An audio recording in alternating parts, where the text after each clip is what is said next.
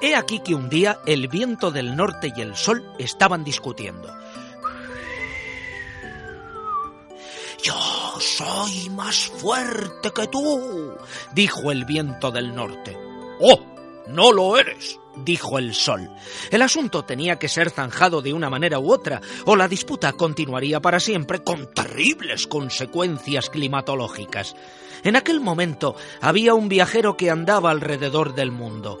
El viento del norte y el sol acordaron que cualquiera de ellos que pudiera separar al viajero de su capa en el menor tiempo posible sería declarado el más fuerte. El viento del norte fue el primero. ¿Sabéis lo que hizo? Reunió todas sus fuerzas y sopló tan fuerte como lo hacía en la noche más fría y ventosa de invierno.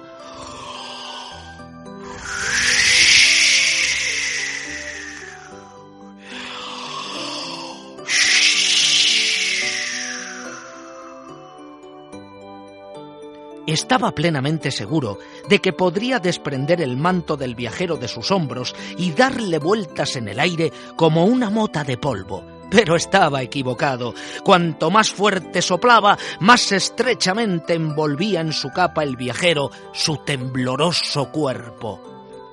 No sé por qué tienes que sonreírte, gruñó el viento del norte al sol. Si yo no he podido separar al viajero de su abrigo, estoy seguro de que tú tampoco podrás. ¡Oh!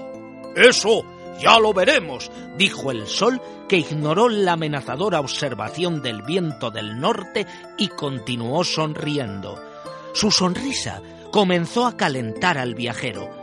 No pasó mucho tiempo antes de que el viajero aflojara el apretado cierre de su capa y la dejara abierta. La sonrisa del sol iba calentando más y más. El viajero se echó la capa al hombro de tal modo que colgaba de su espalda.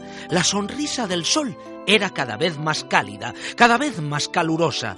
Todo empezó a secarse con el calor. El viajero ya no necesitaba su manto para nada. Se lo quitó y lo llevó arrastrando por el polvo detrás de él. El sol alcanzó mediante la suave persuasión lo que el viento del norte fue incapaz de hacer por la fuerza.